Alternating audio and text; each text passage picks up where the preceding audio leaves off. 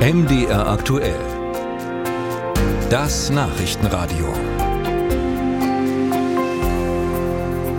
Es geht um den Vorwurf der Vetternwirtschaft in einem Ministerium der Bundesregierung. Wirtschaftsstaatssekretär Patrick Greichen hat seinem Chef, Minister Robert Habeck, gesagt, der neue Chef der Energieagentur, Michael Schäfer, war mein Trauzeuge. Und das hat Greichen beim Auswahlprozess offenbar nicht transparent gemacht. Der Anschein einer möglichen Befangenheit könne nicht ausgeschlossen werden, heißt es selbst aus dem Ministerium. Möglicherweise wird nun das Auswahlverfahren wiederholt.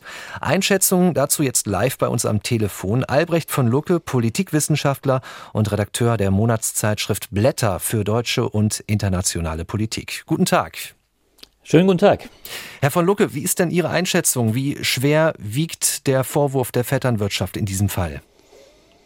Ja, er ist in der Tat und äh, bedauerlicherweise muss man sagen, nicht ohne, denn es ist ja, das muss man vorab immer sagen, sicherlich das wichtigste Ministerium, äh, was gegenwärtig diese, Jahrhunderts, äh, gegenwärtig diese Jahrhundertaufgabe der ökologischen Transformation zu leisten hat. Und wenn dort in diesem Ministerium nicht nur der Fall Greichen jetzt bekannt wird, also der wohl wichtigste Staatssekretär, maßgeblich auch verantwortlich für die äh, Gestaltung des äh, Heizungsgesetzes, äh, der jetzt offensichtlich ohne Transparenz und ohne Mitteilung in einem Verfahren, was den Anforderungen nicht entspricht, seinen Trauzeugen zum Vorsitzenden der Geschäftsführung äh, der Deutschen Energieagentur ernannt hat, das ist alleine schon gravierend genug. Aber im Ministerium selber und in den verwandten Bereichen sitzen so viele Verwandte im engsten Sinne, dass das von Herrn Greichen, dass es ein echtes Problem ist. Also die Schwester von Herrn Greichen ist mit Michael Kellner, dem zweiten Staatssekretär, verheiratet. Jakob Greichen, der dritte äh, quasi im Bunde der Geschwister, leitet gemeinsam mit der Schwester, der besagten Frau von Michael Kellner, dem anderen Staatssekretär, das Öko-Institut. Und daneben gibt es noch einige andere, die auch über massive Verbindungen äh, verfügen zu Herrn Greichen. Und das wird in dem Augenblick natürlich ein ganz gewaltiges Problem. Wenn solche Transparenzregeln nicht eingehalten werden, dann entsteht der Eindruck äh, der Kungelei, der Vetternwirtschaft. Und das schadet natürlich gerade in einem solchen Zeitpunkt, wo das Klima- und Wirtschaftsministerium sowieso massiv unter Druck steht. Hm. Also Sie haben das jetzt schon angesprochen, dieses sogenannte grüne Netzwerk, so ist da auch die Rede. Ich frage mich in diesem Zusammenhang aber, ohne das beschwichtigen zu wollen, ist das nicht auch etwas, das in anderen Ministerien in ganz ähnlicher Form zu finden ist? Also ich sage es jetzt auch mal so einfach SPD-Netzwerk oder ein FDP-Netzwerk in den Ministerien? Ja, aber sie haben nicht in dieser Intensität verwandtschaftliche, äh, verwandtschaftlichen Charakter. Und es kommt etwas anderes noch hinzu. Natürlich ist die Ökoszene und diejenigen, die sich für Ökologie engagieren, eine ungemein äh, ja, eingeschworene äh, Gemeinschaft zum Teil. Weil es war natürlich immer ein Bereich, in dem besonders engagierte, auch moralisch und, und äh, umweltpolitisch engagierte Menschen zusammen Politik gemacht haben, mit großer Leidenschaft. Da bleibt es nicht aus, dass da auch manchmal engere politische Beziehungen und auch menschliche Beziehungen geknüpft werden. Die Gefahr ist natürlich, aber dass gerade wenn in einem solchen Bereich äh, zu große Abhängigkeiten entstehen, dann sogar möglicherweise eben informell Menschen eingestellt werden oder beziehungsweise nicht in Einhaltung der normalen Wege, dass dann Intransparenzvorwürfe laut werden, die völlig berechtigt sind. Und ein weiteres kommt hinzu. Wenn man den Eindruck hat, dass gerade beim Heizungsgesetz äh, offensichtlich auch dem Ministerium ein Stück weit das Sensorium dafür abging, äh, was dieses, äh, heute heißt es ja fast schon das Wärmepumpengesetz, was dieses Gesetz auslöst in der Bevölkerung. Ganz egal, ob es von der FDP durchgestochen wurde, was ja möglich ist. Aber dann ist offensichtlich ersichtlich, dass sich vielleicht in dieser Blase auch, äh, die dann eben als eingeschworene Blase existiert, manche ein bisschen den Überblick verlieren und den Kontakt zur normalen Bevölkerung. Und wenn dieser Eindruck entsteht und das dann auch noch äh, quasi gründet auf einer sehr engen familiären Beziehung, dann wird die Sache zweifelhaft und ein solcher Vorwurf der Vetternwirtschaft schlägt natürlich voll zu Buche, vor allem auch wenn Robert Habeck selbst unlängst auch ein Stück weit äh, den Instinkt hat vermissen lassen, als er beispielsweise von seinem Bruder eine Auszeichnung persönlich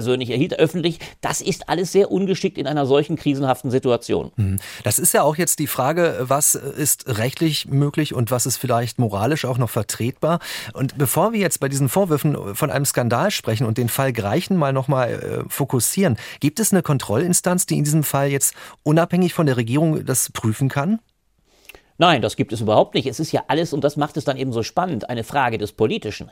Äh, und deswegen ist das eine so heikle Situation, auch für Robert Habeck. Wenn man davon ausgeht, äh, dass Patrick Reichen der wichtigste Mann von ihm, der wichtigste Staatssekretär in der Sache ist, weil er nun der größte Experte in der Klimapolitik ist, dann versteht man, warum Robert Habeck sich jetzt auch sehr entschieden vor seinen Mann stellt. Er hat natürlich allergrößte Sorge, dass jetzt im Sinne einer politischen Skandalisierung, auch im Sinne einer medialen Bespielung dieser, äh, dieser Tatsache, dass das Ganze immer größer größer wird und dann kommt es gegebenenfalls zu einem Untersuchungsausschuss und dergleichen und dann ist am Ende, das haben wir ja allzu oft erlebt, manchmal der Kopf eines solchen Mitarbeiters fällig. Das ist das, was Robert Habeck momentan äh, auf jeden Fall natürlich versucht zu mhm. verhindern. Das Problem ist natürlich, auch wenn es ihm gelänge, das zu verhindern. Sein Ministerium und er selber hat jetzt schon massiven Schaden genommen, weil der Umstand, dass es diese Vetternwirtschaft gibt, jetzt im Raum ist und natürlich auch begründet ist, ob der Tatsache dieses Familienverbundes.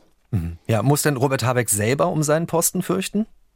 Nein, natürlich nicht. Das würde ich als sehr, sehr gewagt ansehen.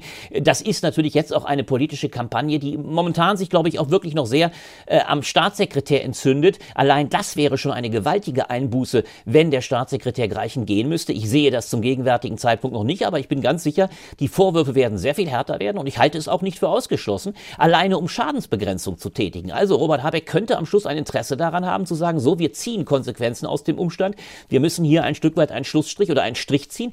Äh, aber dann ist das nächste Problem, ja, Sie sagen es, am Ende hat natürlich ein Minister immer auch ein Interesse, einen solchen Vorfall von sich fernzuhalten. Denn wenn der Staatssekretär gehen müsste, dann wäre die nächste Frage die, hat der Minister seinen Staatssekretär nicht richtig im Griff gehabt? Und dann ist die Frage bei ihm angelandet. Das sehe ich aber in diesem Fall nicht. Da wird Robert Habeck äh, nicht seinen Kopf verlieren, aber angeschlagen ist er fatalerweise allemal.